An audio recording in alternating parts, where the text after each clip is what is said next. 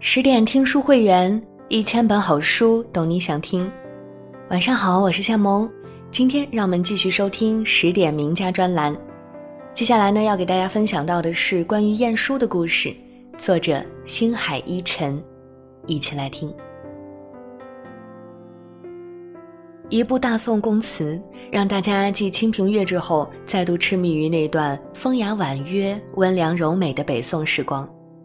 那是个中国文人的黄金年代，士大夫在朝堂上直言进谏，非但不会有杀身之祸，反而容易引起当朝圣上的反思，甚至于刮目相看。同时，那也是个词曲佳作井喷式爆发的年代，无数迁客骚人纷纷以独特的笔墨，记录下一寸光阴的感叹，一曲人生的挽歌。在这群文人士大夫中，晏殊可谓卓尔不群。少时的晏殊曾经让家人忧心忡忡，因为他到了五岁都无法自由地跑动跳跃，完全没有邻家孩子活蹦乱跳的机灵劲儿。直到有一天，他跟随父亲去海边玩耍，和煦的阳光之下，一只飞鸟扇动翅膀，倏忽间便降落在柔软的沙滩上，并留下一处清晰的爪印。眼见此情此景。晏殊居然挣脱父亲的怀抱，飞快地跑向爪印，并大喊道：“爹爹，快来看，这是字！”打那以后，左邻右舍都称呼他为神童。到七岁时，晏殊已经能熟练地吟诗作赋，其遣词造句的功力，天马行空的想象，纵然很多成年人也望尘莫及。随着神童之名渐渐传开，江南巡抚张之白对晏殊产生了浓厚的兴趣。莫看北宋距今一千余年，但类似现在的少年班、天才班，在当时已有雏形。晏殊就是通过这种途径获得了张之白的特殊推荐待遇。一零零五年，年仅十四岁的晏殊跟千余名考生一道参加殿试。在那个书中自有黄金屋的年代，千千万万读书人十年寒窗，为的就是金榜题名、出人头地。能够进入殿试环节的考生，自然都是千挑万选的人中龙凤。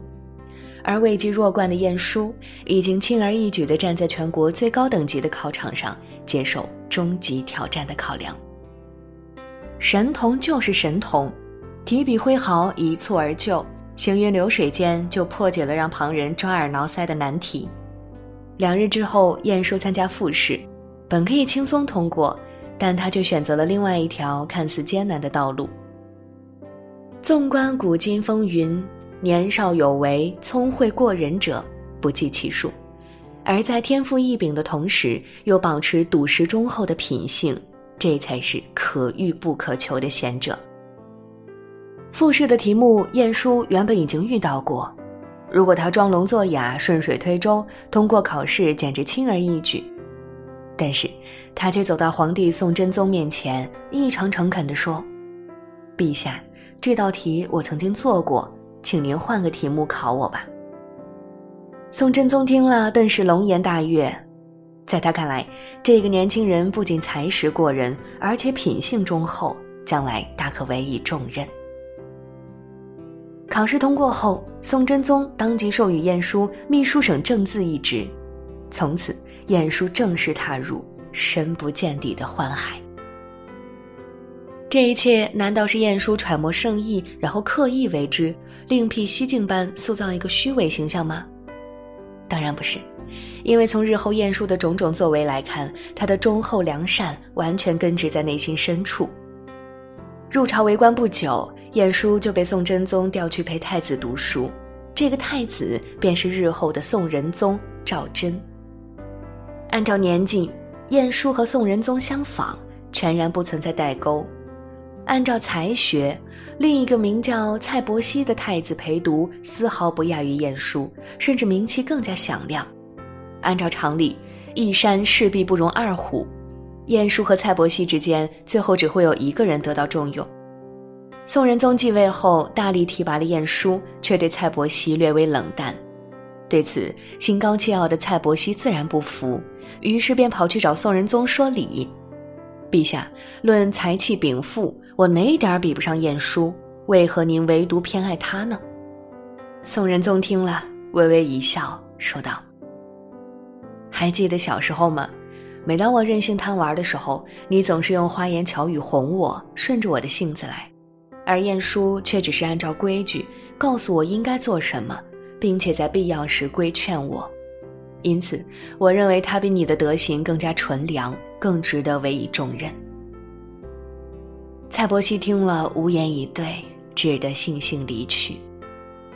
由此可见，无论先皇宋真宗还是当朝宋仁宗，都因德行而对晏殊尤为器重。宋真宗驾崩后，权臣丁谓成功排解了宰相寇准，打算绕过太后刘娥和年幼的宋仁宗，实现其大权独揽的抱负。文武百官见状，也是敢怒不敢言。在此紧要时刻，晏殊挺身而出，向刘娥等人献计，垂帘听政。意思就是说，当大臣上奏汇报时，太后只需要隔着一扇席子静静倾听，大臣也不必暴露真实身份，如此一来，便可粉碎丁谓独揽朝政的野心。这个智慧与道义并存的策略，让丁谓及其党羽恨得咬牙切齿，却又一筹莫展。晏殊也因此深得刘娥和宋仁宗的青睐。只不过，阳光普照的仕途外围。已经渐渐裹挟着无以名状的黑暗。晏殊的官场生涯用“三起三落”来形容再合适不过。第一次跌落是因为阻止刘娥提拔孙琦。枢密使在北宋属于最高军事官职，类似于现在美国的参谋长联席会议主席。太后刘娥之所以极力提拔孙琦，也是源于曾经的一段往事。很多年前。宋真宗和他正处于你侬我侬的热恋之时，但宋真宗为了避免流言蜚语，就让刘娥在自己属下的官邸寄居了十五年。这个属下就是孙琦。所以刘娥自打当上太后，就一直寻找合适的机会来回馈这个大恩人。可当他提出让孙琦担任枢密使一职时，晏殊却极力反对，说孙琦德不配位，无法承担如此重责。这番折腾让刘娥对晏殊的良好印象全部化为乌有，他们二人的关系也随即发生着微妙的变化。某一天，一个仆从捂着嘴巴，跌跌撞撞地跑来找刘娥诉苦：“太后，您可要给小的做主啊！”刘娥见他神色痛楚，嘴角流血不止，忙问发生了什么。仆从解释道：“晏大人情急之下，把属下的门牙给打掉了。”刘娥一听，顿时怒火中烧，建议御史台弹劾晏殊。一零二七年，晏殊就迎来人生第一次贬谪，不过距离还不算远，只是到应天府。不久后，晏殊被宋仁宗征召回朝，担任御史中丞兼刑部侍郎，随后还小有攀升。可谁能想到，晏殊又跟老冤家刘娥二度结缘。刘娥准备拜谒太庙。有人劝他穿衮冕出席，对此刘娥专门去询问晏殊，结果晏殊坚决不同意，并拿出周礼中的相关部分来试图说服刘娥。原本刘娥只是想让晏殊点头答应，谁知道晏殊居然动起真格，煞有介事地给刘娥上了一堂课，这就让两人的关系雪上加霜。很快，刘娥病逝，宋仁宗亲政。不知是刘娥临终受益，还是宋仁宗出于清除太后党羽的需要。总之，在宋仁宗亲政后，晏殊又被贬到了安徽亳州。谁能想到，晏殊仍然在不久后被宋仁宗召回，而且因为对抗金国有功，晏殊的官职一度达到宰相的级别，可谓是位极人臣。多少读书人修身齐家治国平天下的美梦。在他一个人身上得到了完整的汇集。可是这并非晏殊官场生涯的尽头。公元一零四四年，因为给李宸妃撰写墓志铭的事情，晏殊遭到孙普、蔡襄等人的弹劾。安排晏殊写墓志铭已经是多年之前的事情。当时刘娥太后尚在，晏殊觉得不方便写出李宸妃是宋仁宗生母的事实，否则会让太后跟宋仁宗关系敏感。于是他就只写了李宸妃育有一女，并未提及他的儿子宋仁宗。谁能想到，孙府蔡襄就逮住这里不放，并且告诉宋仁宗：“陛下都知道宸妃是您的生身之母，可这晏殊却完全不在墓志铭里写出来，这成何体统？”宋仁宗一听，心里也是五味杂陈。这个晏殊，从小朕就把他当哥哥一样看待，宫廷的过往岂有不知？而他却揣着明白装糊涂，真是岂有此理！于是，晏殊再一次为自己当年的忠厚笃实付出了代价，在半百的年纪被贬出中央决策权。以晏殊聪慧绝顶的头脑，想要深谙推杯换盏、左右逢源的官场艺术，绝非难事。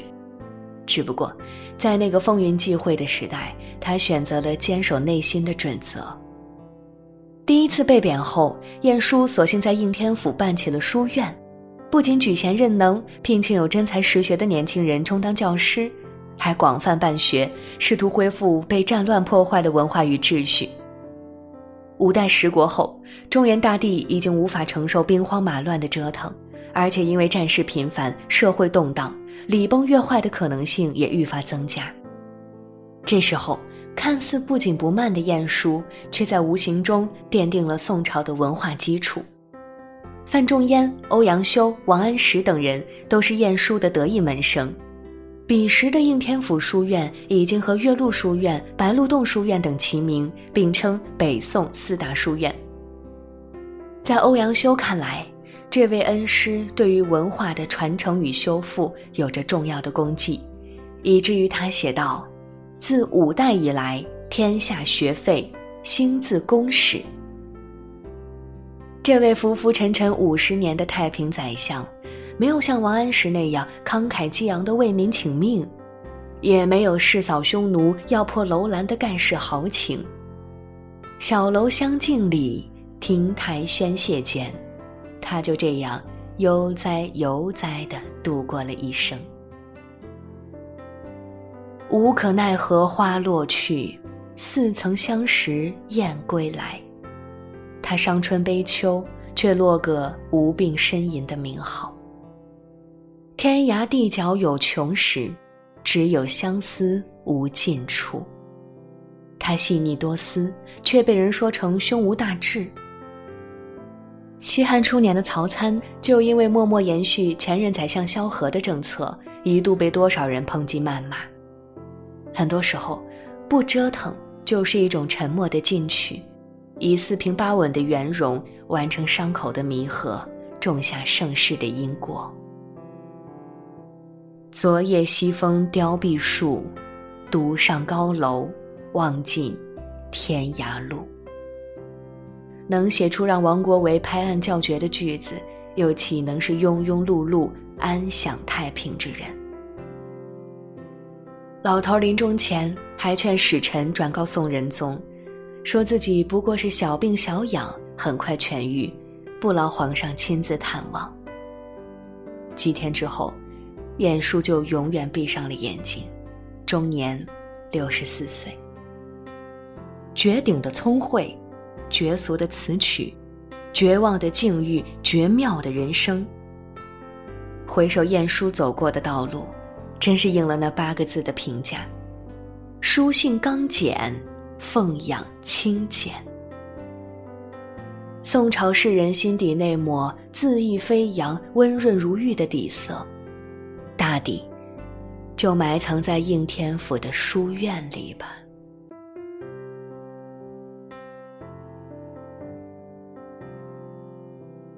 好啦，亲爱的朋友，今天的文章就和你分享到这里，更多美文请继续关注十点读书。